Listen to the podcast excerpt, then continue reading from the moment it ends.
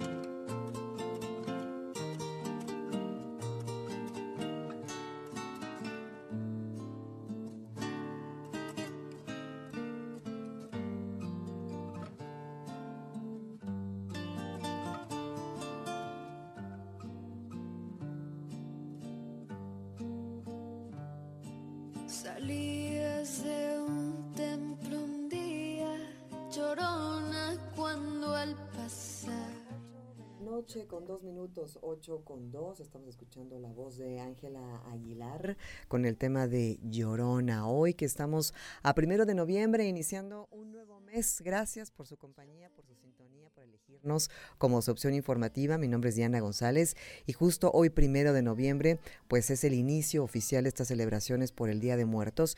Y hoy se ponen eh, las ofrendas y los altares que van dedicadas, eh, dedicados especialmente a los angelitos, como se les llama, aquellos eh, pues niños, niñas que fallecieron antes de llegar a la adultez y que bueno, pues el día de hoy recordamos, se dejan pues los alimentos tradicionales, las cosas que les gustaba consumir y bueno, pues toda la tradición que ya se conoce, el folclore y la belleza de los colores que se pueden observar en estos magníficos altares, ya sea a nivel monumental en toda la ciudad y en los diferentes puntos de la zona metropolitana, en el estado y sobre todo eh, pues conocen aquellos magníficos altares en el estado de Michoacán ¿no? En la parte de Pátzcuaro y todos estos rituales magníficos que se han convertido ya en un atractivo turístico. Pero aquí en Querétaro también no nos quedamos nada atrás. ¿eh? Hay un magnífico, magnífico eh, performance en el centro histórico de la ciudad de Querétaro, este, este camino al Mictlán, en donde de verdad que la Secretaría de Cultura y Turismo del municipio se sacaron un 10 realizando estas instalaciones fabulosas. Así que pues la gente que el día de hoy tuvo asueto, la gente que el día de mañana como nosotros también descansaremos de los espacios noticiosos, nos daremos la oportunidad de visitar tanto los camposantos, los cementerios, como todos estos atractivos turísticos que están dispuestos aquí en la zona metropolitana del estado de Querétaro. Muchísimas gracias por su compañía, gracias por supuesto al equipo que hace posible esta emisión, a los reporteros, a las reporteras, aquí en la trinchera de la información, a mi querido Omar Martis en los controles digitales. Y hoy la primera vez que nos toca ya Después de que se fue Mauricio González Blanche de la producción, por primera vez nos toca, después de estos días que me tomé de descanso, a Jesús Muñoz y a su servidora Diana González estar ya en esta mancuerna a partir del día de hoy ya de manera oficial, porque estuvo cubriéndome tanto Jesús aquí en los micrófonos como el señor Eliot Gómez Otelo, a quien le agradezco profundamente eh, su generosidad de haber estado aquí en estos micrófonos.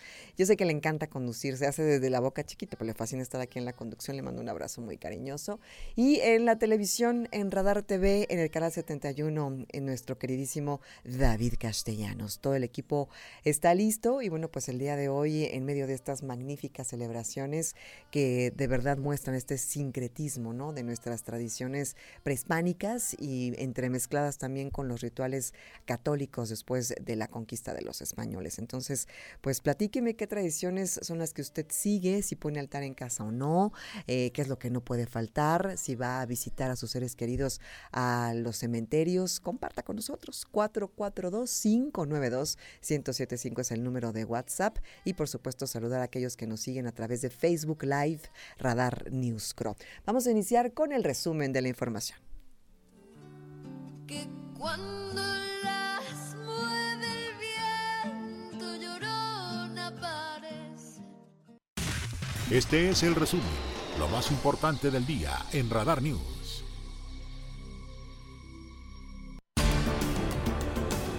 Y cuando son las 8 de la noche con 5 minutos de este martes primero de noviembre, bueno, pues ayer hablábamos acerca de los resultados de las elecciones en Brasil y, y cómo el izquierdista Lula da Silva, bueno, pues logra tener la, la, mayoría, muy poquito, un margen muy pequeño, 50.9% de los votos, y con eso logra pues eh, iniciar dentro de unos meses un nuevo mandato al frente de Brasil. Sería su tercero después de haber estado ya en dos periodos. Bueno, pues ahora regresaría con un panorama bastante complejo, muy complicado, un país sumamente dividido, un país muy golpeado por la cuestión de la mala gestión de la contingencia sanitaria por la pandemia de la COVID-19, un país sumergido en una profunda crisis económica, un país eh, dividido, completamente polarizado y después de que se esperara cuál iba a ser el pronunciamiento del todavía presidente de Brasil, Jair Bolsonaro,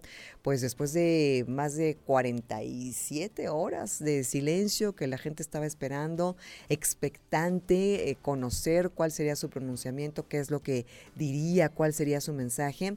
Bueno, pues aquí está lo que dijo eh, Jair Bolsonaro después de tantas horas de esperar a ver qué es lo que nos iba a decir, cuál iba a ser el mensaje para la nación. Aquí está Jair Bolsonaro, presidente de Brasil.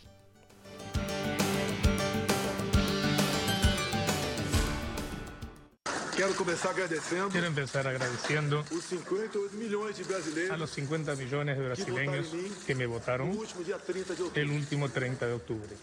Los actuales movimientos populares son frutos de indignación, de injustiça. resentimiento de injusticia de cómo ocurrió el proceso electoral.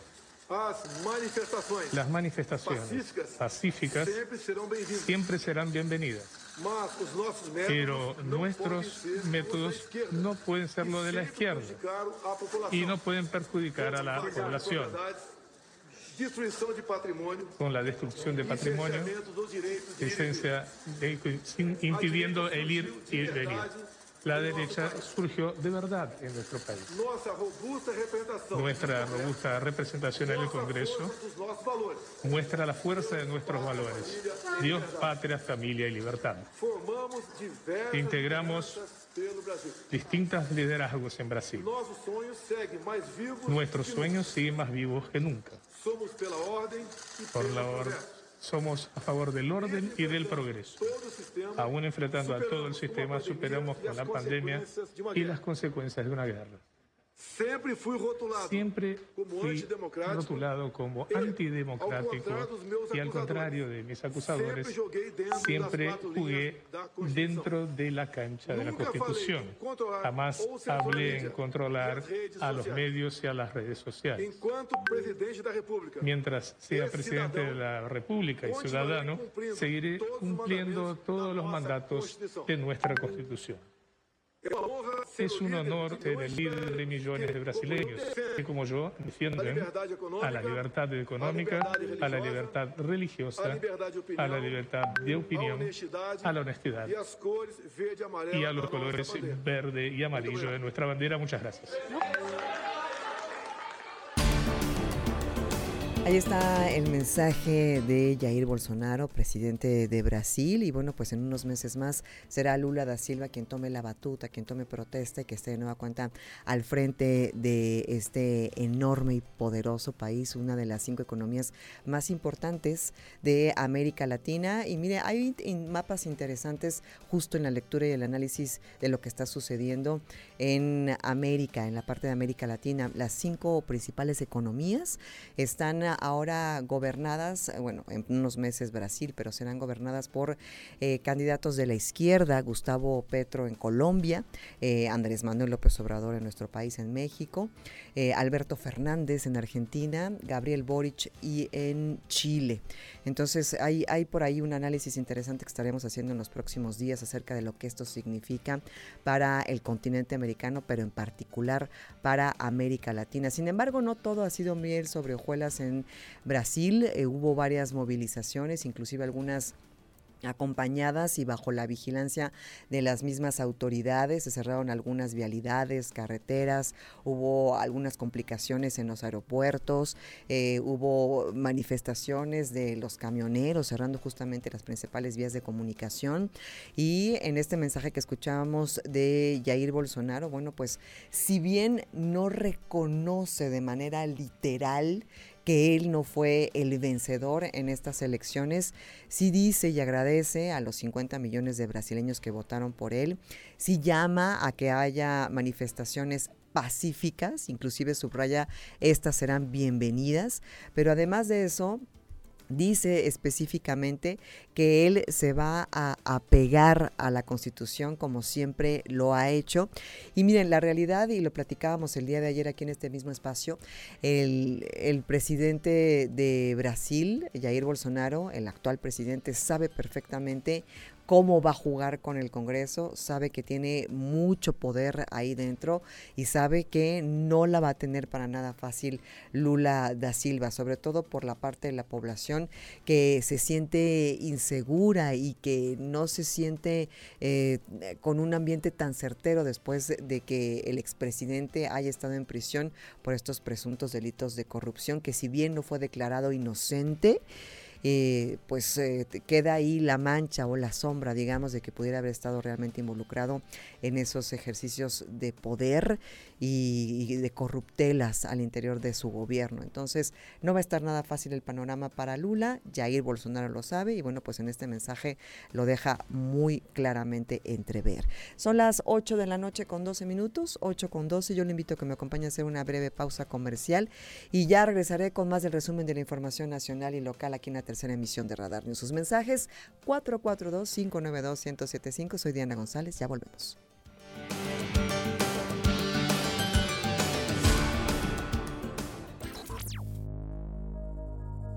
Radar News, la mayor cobertura informativa.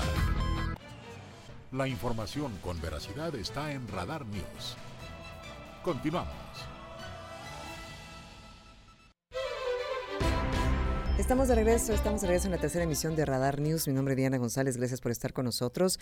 Y miren, información nacional, eh, según eh, Hugo López Gatel, quien es el subsecretario de Promoción y Prevención de la Salud a nivel federal, bueno, pues dijo que los números están en disminución en cuestión de la COVID-19 y que ya son cuatro meses en que van a la baja. Así lo dijo en la conferencia matutina hoy en el martes del Pulso de la Salud. Que las noticias siguen siendo muy positivas. Cumplimos prácticamente cuatro meses ya de reducción de la epidemia. Es la temporada de los virus respiratorios, muchas, muchos tendremos alguna enfermedad catarral y eh, no debemos angustiarnos pensando que es COVID. Si en algún momento se presentara un repunte de COVID, como puede ser el caso que las otras regiones del mundo lo transmitan hacia la región de América, y eventualmente pudiera llegar a México, lo informaríamos oportunamente, pero en estos cuatro meses no ha sido el caso. Sin embargo, el panorama aquí en Querétaro, llega un paréntesis de la información nacional, es distinto, según, y ayer lo pasábamos aquí en la eh, en las diferentes emisiones de Radar News.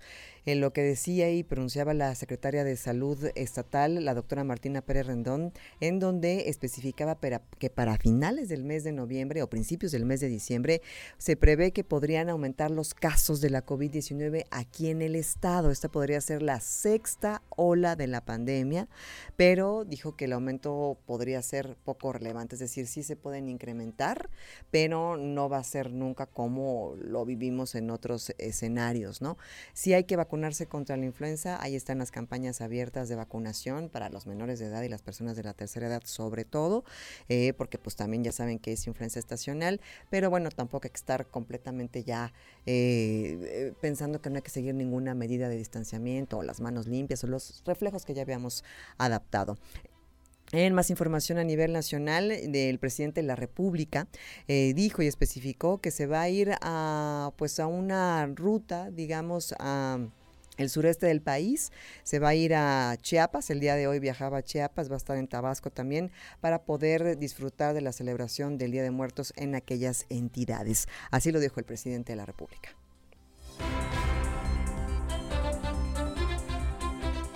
Hoy empieza eh, la ceremonia, el recordar a nuestros difuntos. Hoy día primero, de acuerdo a la tradición, es el día de los difuntos niños, niñas y mañana de los adultos, de los mayores. Eh, vamos a estar hoy trabajando y mañana ya este, no vamos a, tener actividad, no vamos a tener reunión de seguridad ni conferencia. Mañana día 2. Voy a ir a, Tabasco y a Palenque. Sí, salgo hoy, sí, porque es una tradición y no me sentiría bien si no voy. Que por cierto, el secretario de Gobernación, Adán Augusto, estará este jueves aquí en Querétaro. Estará aquí en el estado de Querétaro después de que se especuló que cuándo vendría, cuál sería su, cuándo sería su visita. Bueno, pues aparentemente ya es oficial y estará pasado mañana aquí en nuestro estado. Vamos ahora con un resumen que me preparó eh, eh, la producción a cargo de Jesús Muñoz acerca de una conversación que sostuvo la rectora, la doctora Teresa García Gasca, esta mañana en vivo en el espacio de mi compañero y amigo, el periodista Aurelio Peña Tavera, en la primera emisión de Radar News.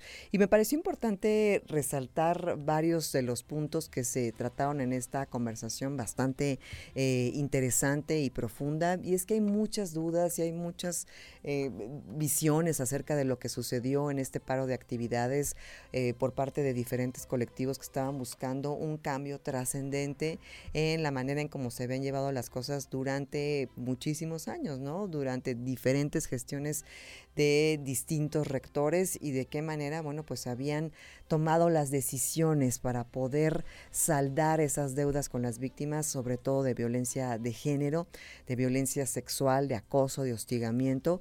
Y bueno, pues esto llevó a este paro de actividades que en lo personal yo creí, porque veía que había al principio esa fluctuación y había esa flexibilidad de ambas partes para poder llegar a un acuerdo que duraría una semana. Sin embargo, y la rectora lo dijo hoy en la mañana, después estuvieron por ahí eh, ingresando algunas fuerzas externas que cambiaron completamente la, narrativa y que hizo que se extendiera muchísimo más de lo previsto. Eh, vamos a escuchar parte de lo que se platicó en esta conversación. Primeramente, bueno, pues ya el próximo 3 de noviembre, este jueves se reinician las actividades educativas en la Universidad Autónoma de Querétaro y es parte de la reflexión que hizo la rectora esta mañana.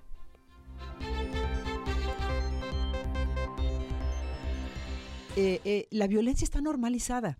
La, se ha dejado pasar mucho tiempo, de forma histórica la hemos vivido, es estructural, y hoy, de unos años para acá, es mucho más visible.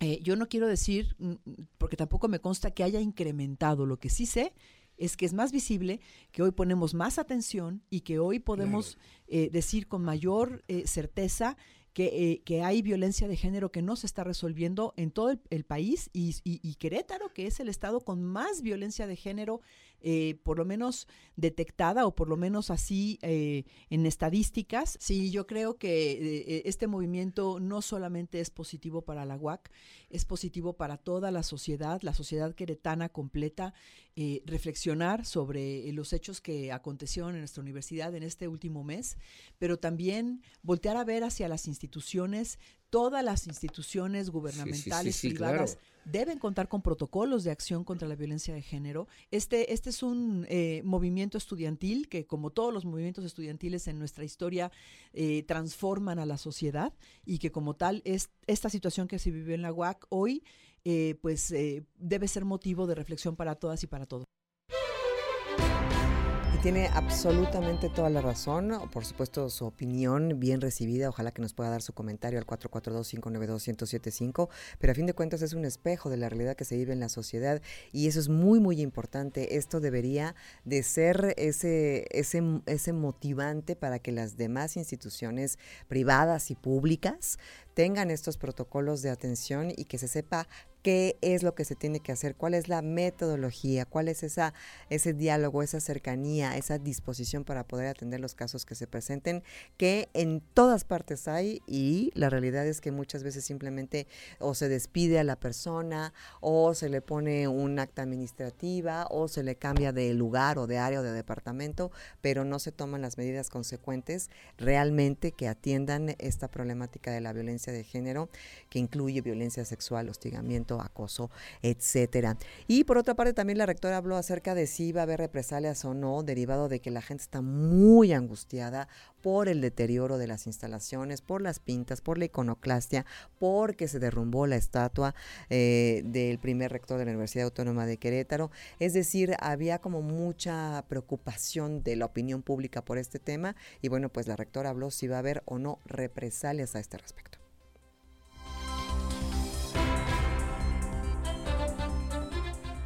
Sí tenemos chaparrotas, algunos vidrios rotos, to- to- todo lo que está relacionado con la protesta por sí mismo, que es iconoclasia y que es parte de la manifestación, eh, se, se está respetando. No va a haber ninguna represalia ni por el movimiento ni por las Para manifestaciones. ninguno de los alumnos Para que nadie. pudieron participar de, de cualquier manera que Sí, lo hayan hecho. Sí, ¿no? exactamente. Para Correcto. ninguna, para ninguno. Sin embargo, tenemos que diferenciar eso de aquellas situaciones que dañen el patrimonio universitario o que, o que pongan en riesgo la integridad universitaria y que se consideran actos delictivos, que eso es diferente. Si llegábamos a encontrar alguna situación que ponga en riesgo a la universidad, no podemos ser omisos y tenemos que dar parte a la autoridad. Justo, ¿no? Si, si ahorita en las actas que se están levantando hay robo de equipo, robo, Sí, sí, sí. digamos, pues de patrimonio universitario, tenemos que dar... eh, Robo de lista. información. Robo de información, ya sea expedientes físicos o información digital. Es muy importante da- dar vista porque esa información puede ser utilizada con otros fines. Entonces no se trata de un tema de represalias, se trata de un tema de deslinde de responsabilidades. No se acusa a, a las, les o los estudiantes en particular, pero sí se tiene que dar vista a la fiscalía y la fiscalía pues llevará a cabo las investigaciones correspondientes. Que es muy distinto, ¿eh? el lenguaje es muy importante, no es una persecución ni son represalias, es un deslinde de responsabilidades. También habló acerca de que se podrá terminar el, el semestre justito, apretado, pero sí no se perderá para todos aquellos que estaban preocupados de eh, no poder terminarlo, aquellos que estaban a punto de graduarse o que tenían ganas de continuar con sus actividades educativas. Bueno, pues dijo que va a estar apretado, pero que se va a lograr.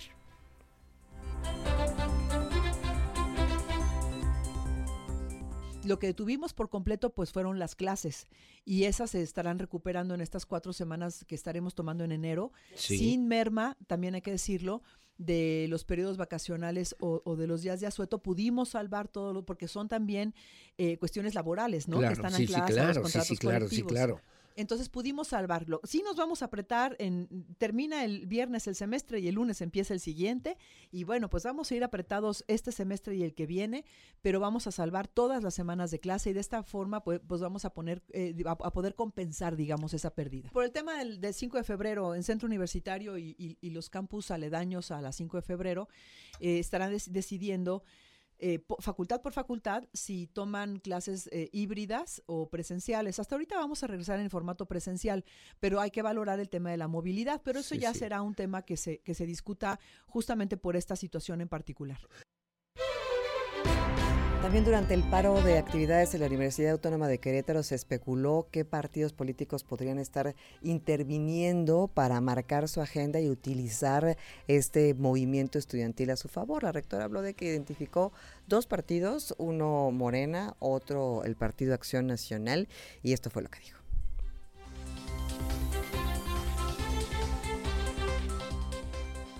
Identificamos líneas, líneas, pero no tenemos desde luego certeza sobre la eh, actividad o las y la injerencia de personas en particular. Correcto, sí. Sí identificamos líneas en dos sentidos. Una por parte de, de- de Morena, eh, Sí, al sí. interior, al interior del movimiento, y otra por parte, digamos, del PAN, eh, en- con una visión distinta. Eh, eh, o sea, el, el PAN tiene intenciones diferentes porque más bien está buscando adeptos, ¿no? Está buscando posicionarse. Sí, claro. Pero el, em, eh, en este sentido, la, lo que encontramos del PAN es un poco lo que hemos encontrado siempre. Intereses de algunas personas para apoyar a ciertos grupos, patrocinándolos. Tener presencia, ta, ta, ta, sí. pero no, pero no para tener injerencia sobre las decisiones del movimiento, como si identifi- identificamos que pueda ser una línea de parte de Morena. Entonces sí identificamos a dos partidos políticos ahí. Personas en particular no podría yo decir porque efectivamente no hay como tal eh, evidencias que nos permitan Sí, sí, eh, señalar a alguien en particular. Y también en esta parte de la conversación, eh, la rectora precisó que no tiene contacto con el senador de la República por Morena, Gilberto Herrera, ex, ex rector de la Universidad Autónoma de Querétaro, que no ha conversado con él, que no tiene cercanía con él y que eh, para nada tiene certeza de si él o no podría haber estado participando justo moviendo ahí al- algunos hilos en este movimiento estudiantil que generó el paro de actividades en la Universidad Autónoma de Querétaro. Como usted escuchó, ella dijo, no tengo certeza, pero bueno, pues es lo que se pudo observar en las líneas de acción. Y eh, para cerrar este resumen de esta conversación eh, que dio la rectora de la máxima casa de estudios, a mi compañero Aurelio Peña, también habló acerca de las intenciones políticas. Ya saben que se está especulando desde hace ya muchísimos años si ella podría ser o no candidata a algún puesto de elección popular y sobre todo si podría ser candidata representante del partido de Morena. Esto fue lo que dijo la rectora.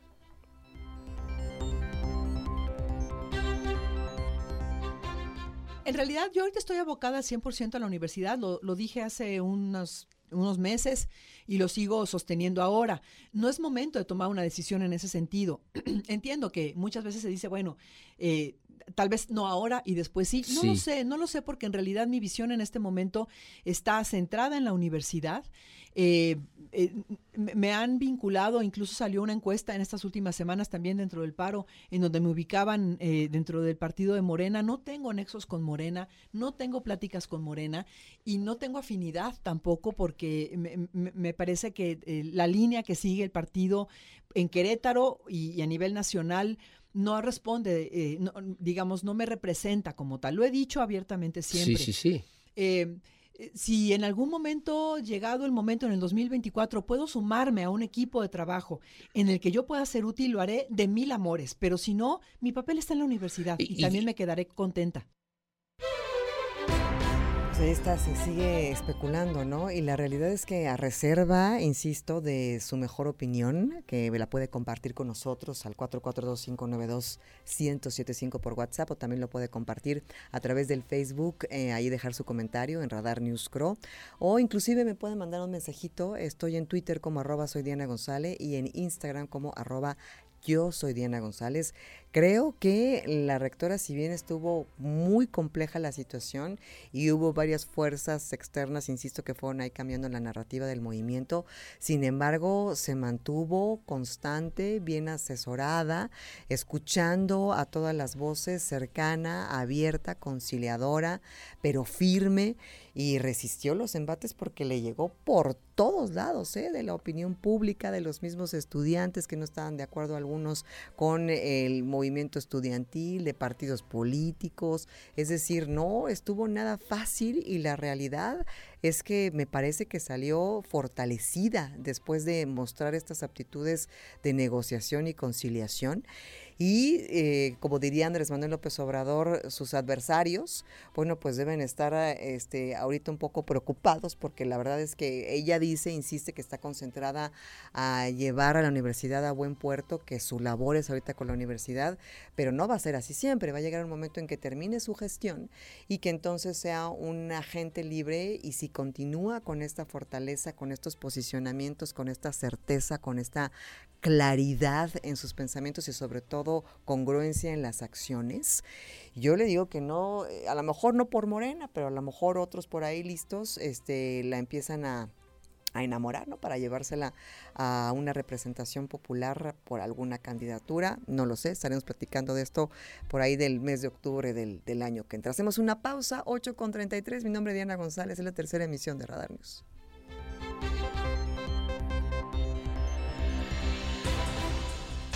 Radar News, La mayor cobertura informativa, mayor cobertura informativa.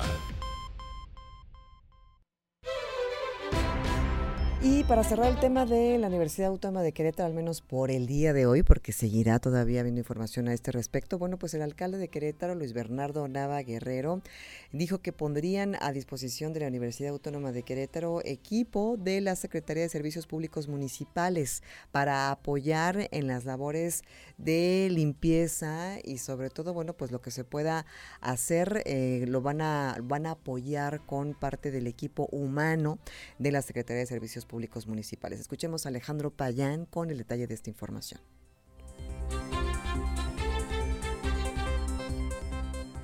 Nosotros hemos dispuesto que podamos apoyar a nuestra universidad con personal operativo del equipo de servicios públicos municipales para poder coadyuvar en las labores de limpieza general y nosotros podríamos disponer de 10 brigadas de cuatro personas cada una para poder eh, ponerse a disposición del equipo de la universidad y poder ayudar en todas las labores de limpieza y mantenimiento.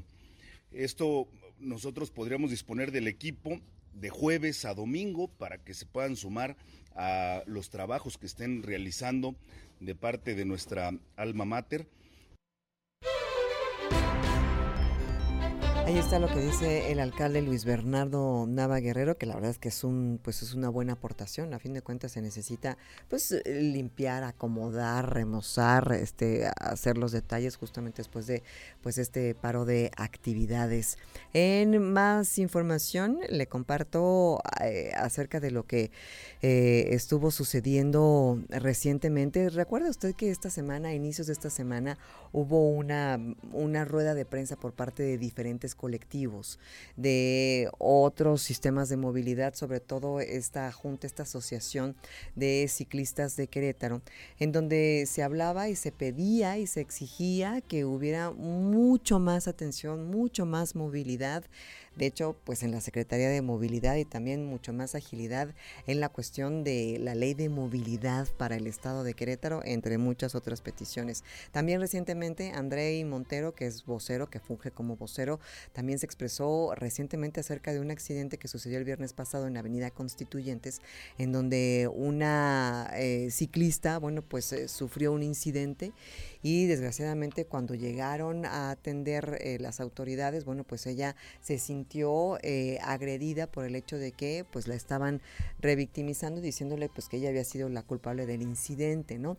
Esto lo calificó el, el vocero de la UCIC y obviamente todo este colectivo de asociaciones como pues un acto de violencia, entre muchos, muchos otros temas que se han estado mencionando en los últimos, en los últimos días acerca de lo que ha sucedido.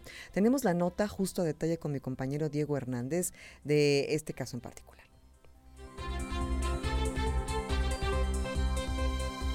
El pasado viernes una ciclista fue atropellada en las inmediaciones de Avenida Constituyentes. Al arribo de la policía municipal, ella se sintió intimidada por la autoridad al decirle que fue su culpa el incidente, cuestión que lo califican como violencia, declaró André Montero, postero de la Unión de Asociaciones Ciclistas de Querétaro. Otros son compañeros mismos que van por la calle y, encuentran a otro compañero caído, entonces quedan, así fue como nos reportaron el accidente de una compañera ciclista hace dos días, el viernes, aquí en, en la esquina de Pasteur y Constituyentes, a una chica le atropelló un taxista y ahí nos reportaba que lamentablemente entró la, creemos que fue la corrupción o tratar de engañarla, en tratar de echarle la culpa a la compañera ciclista cuando ella estaba cruzando en bicicleta. Y bueno, el taxista la atropelló y le habían dicho, llegó la autoridad, le dijo que ya habían visto los videos del C5 lo cual creemos que realmente es una mentira porque nunca, van a, nunca te van a mostrar un video al, al, momento del accidente para saber que tú eres la culpable. Entonces eso es violencia, violencia vial y bueno, creo que hasta violencia de género aquí, de una mujer, la vieron sola y llegaron todas las autoridades para decirle tú eres la culpable y ahora tú págale al taxista. El activista comentó que la ciudadana prefirió desistir de la denuncia después de lo ocurrido. Por ello verán la manera de ver si cambia de opinión de interponer la denuncia por dicho incidente y que quede registrado el hecho. Asimismo, reprobaron el actuar de la policía que arribó como primer respondiente, culpando a la joven por lo sucedido, cuestión que no debió de suceder. Finalmente, el vocero declaró que es importante la implementación de reductores de velocidad para así evitar más atropellos para la comunidad ciclista, ya que los conductores de vehículos motorizados no tienden a fijarse sobre este tipo de vehículos. Para Grupo Radar, Diego Hernández. No está ni estará de acuerdo conmigo en este punto, pero la realidad es que cuando, cuando no vas en automóvil, o sea, cuando tú no estás en el automóvil y vas en otro medio de transporte, puede ser una motocicleta o puede ser una bicicleta o simplemente como peatón caminando, la realidad es que vas completamente desprotegido, ¿no? Según eh, la pirámide de movilidad. Y la realidad es que cuando vas en una bicicleta, pues únicamente lo que acompaña, digamos, o lo que forma la estructura de la carrocería, si se le puede llamar así, eh, pues es la anatomía del, del, ser humano, es el cuerpo, ¿no? Y pues un instrumento muy frágil que es una bicicleta. Eh, peor aún cuando eres un peatón. Y yo sé que hay muchos automovilistas que se enojan y dicen, es que luego van y se meten y no van en el carril y uh, ocupan. Y, y yo sé que ahorita estamos muy susceptibles, hipersensibles, poco pacientes, muy alterados, muy agotados por pasar tantas horas en el tránsito, lo entiendo perfecto, créeme que eh, de verdad es agotador estar en un automóvil tanto, tanto tiempo, pero eso no es una justificación para perder la paciencia y mucho menos con otras personas que van en una situación mucho más vulnerable. Creo que nunca debemos perder eso de vista. Entonces, según como narran en la nota de Diego Hernández la situación, pues después del shock de, de, un incidente, después de, el miedo, lo que sucede cuando tú estás en un accidente de tránsito, que lleguen todos y te digan, usted es la culpable, pues creo que fal falta de empatía, independientemente si es cierto o no. Creo que primero hay que atender al humano y después ya seguir las acciones conducentes dentro de un protocolo mucho más cercano, creo yo, ¿no? Yo sé que pido demasiado, pero bueno, pues hay que hacer un pequeño esfuerzo. Yo sé, yo sé, entiendo, pero eh, ya estás en shock per se después del accidente y luego ya vimos el video y entonces, bueno, pues ni que fuera el bar, ¿no? En el fútbol que están ahí checando y lo regresan, pero que, que te hagan ahí, me dijo Chucho, cómo es el símbolo. De, espérame tantito, vamos a checar, pues no, no hay esa inmediatez, digamos, no es un partido de fútbol, hay todo un procedimiento. Pero bueno, eh, yo nada más pido un poco más de, de paciencia y sí. La realidad es que como la ciudad está pues parchada, ¿no? Y hay hoyos y eh, baches y este eh, conos y gente, así que gente trabajando en toda la ciudad, pues a veces eh, la gente está desesperada y no respeta y se pasan por todos lados y hay como, como un desorden dentro del caos derivado justamente de esta misma disposición, entonces se pone todo muy tenso. Hablando también de transporte público, el titular del Instituto Queretano de Transporte, Gerardo Cuanalo, habló acerca de una modificación intensiva integral que se va a hacer en 10 rutas, particularmente en las que van a La Pradera y a Cibata. Tenemos la información con Andrea Martínez. En total, 10 rutas serán modificadas y adecuadas para mejorar la frecuencia de las rutas del transporte público Crobús en la zona de La Pradera y Cibatá, anunció el director del Instituto Queretano de Transporte, Gerardo Cuanalu Santos, esto como parte de una segunda etapa de estandarización de frecuencias. En ese sentido, adelantó que ya hay un estudio hecho en esa zona, la cual además demanda de rutas y trayectos nuevos. Estamos hablando básicamente de 10 rutas, las que tenemos ahí, que estamos viendo eh, de qué forma las podemos adecuar. Ya hay un análisis hecho, este, pero en su momento cuando presentemos el proyecto en concreto, este, ya podemos, ya podríamos este, realizarlo. Juan A. Los Santos estimó que esta segunda etapa se podría poner en marcha a finales de este año. Hay que recordar que hace cinco semanas arrancó la primera etapa de este programa del municipio de Corregidora hacia el Mirador. El programa de estandarización de frecuencias de Crobús implica un total de nueve etapas en nueve zonas a intervenir y se estima que en ocho meses, es decir, en agosto del 2023, esté en su totalidad implementado en la zona metropolitana. Para Grupo Radar, Andrea Martínez. Muchas gracias, gracias Andrea por la información. Hacemos una pausa de la tercera emisión de Radar News y ya regresamos.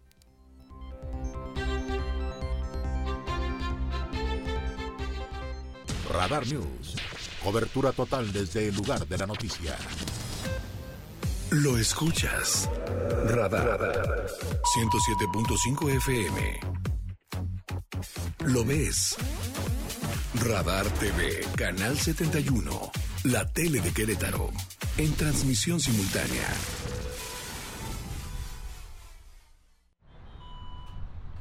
Amor, ¿ya hiciste la prueba? ¿La prueba? ¿Cómo que en Oxogas te hacen la prueba? Pero no estoy enfermo. No, la prueba de litros completos. Porque aquí en Oxogas, si el litro no es completo en la prueba, es gratis. Así de seguros están que nos dan el litro que pagamos. Oxogas, vamos juntos. Porque sabemos que te encanta ir al cine y disfrutar de las mejores películas del momento. Radar. La mayor cobertura informativa. 8 de la noche con 51 minutos y le recuerdo, le recuerdo que todavía es momento para dejar el comentario allá en la consulta pública para que se puedan generar la mayor cantidad de comentarios positivos posibles para que se avance en el proceso del decreto de Peña Colorada como zona natural protegida. La realidad, la realidad es que he estado viendo algunas imágenes, es un lugar precioso, son 4000 hectáreas en donde la realidad es que nos, nos ayuda a todo el estado de Querétaro por cuestiones muy importantes, la lucha contra el cambio climático, la cuestión de la filtración también, de tener esas filtraciones masivas de agua, que se vayan realmente a través de las especies vegetales endémicas a los mantos acuíferos, además de que ayuda a la transformación del dióxido de carbono, sobre todo partículas de 5 a 2.5 micras, además de que eh, es una protección para la polinización y a sus polinizadores. También los protege, se conservan los ecosistemas locales, la fauna nativa, es una zona súper representativa de la biodiversidad de la región, es decir, hay mil y una razones para poder defender esta zona y que realmente se, por fin, de una vez por todas, se logre este decreto a nivel federal para que sea realmente una área natural protegida. Tú puedes participar, es eh, relativa, hay que invertirle unos minutitos, pero la verdad es que es relativamente sencillo.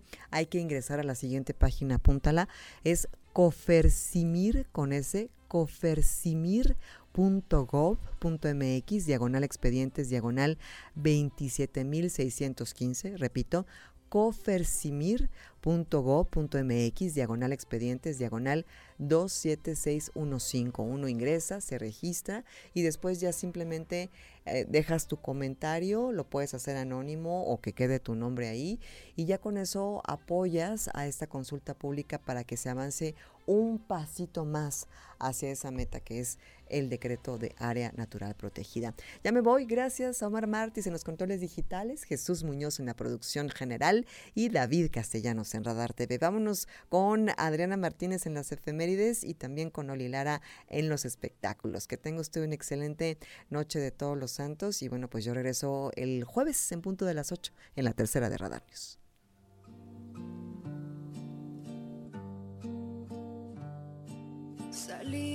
Un templo un día, llorona cuando Estas son las efemérides del primero de noviembre. El primero de noviembre de 1962, la Unión Soviética envía la sonda espacial Mars One con destino a Marte para el estudio de la radiación cósmica, impactos de micrometeoritos en el campo magnético del planeta. Pero cuando estaban a unos 106 millones de kilómetros de la Tierra, se perdió contacto con ella. Para el año 1896, por primera vez se muestran los pechos desnudos de una mujer en Estados Unidos en la revista National Geographic. Un año más tarde se funda el club de fútbol Juventus en Turín, Italia, por un grupo de estudiantes del Liceo Clásico. En el año 1848 se abre la primera escuela de medicina para mujeres con el nombre The Boston Female Medical School en Boston, Estados Unidos, que más tarde sería absorbida por la Escuela de Medicina de la Universidad de Boston. Para finalizar, el 1 de noviembre de 1611 se presenta por primera vez la comedia romántica La Tempestad de William Shakespeare en el Wind Palace de Londres, Inglaterra. Para Grupo Radar, Adrián Hernández.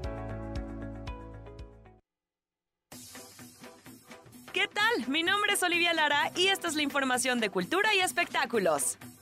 La Secretaría de Turismo del Estado de Querétaro y el municipio de Tequisquiapan anunciaron la primera edición del Festival de las Naciones que se llevará a cabo del 3 al 6 de noviembre en el Parque La Pila de la cabecera municipal de este pueblo mágico queretano. El festival tendrá un horario de 10 a 21 horas. Durante los días del evento se contará con una amplia cartelera artística y cultural que comprende a los países participantes con presentaciones de danza tradicional y grupos musicales.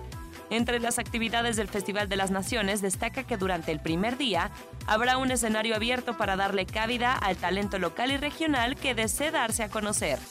En más información, para los amantes del vino, los invitamos a vivir el cierre de temporada de vendimias y conocer a los protagonistas del vino queretano en esta segunda edición del festival. Encuentra en un solo lugar a los diferentes proyectos vinícolas, sus más de 200 etiquetas y disfruta de diferentes actividades como catas sensoriales, ponencias, pisado de uvas, así como muestras gastronómicas, quesos de la región, espectáculos en vivo y muchas sorpresas más. La fecha es este 4 y 5 de noviembre en el Centro de las Artes de Querétaro SEAR.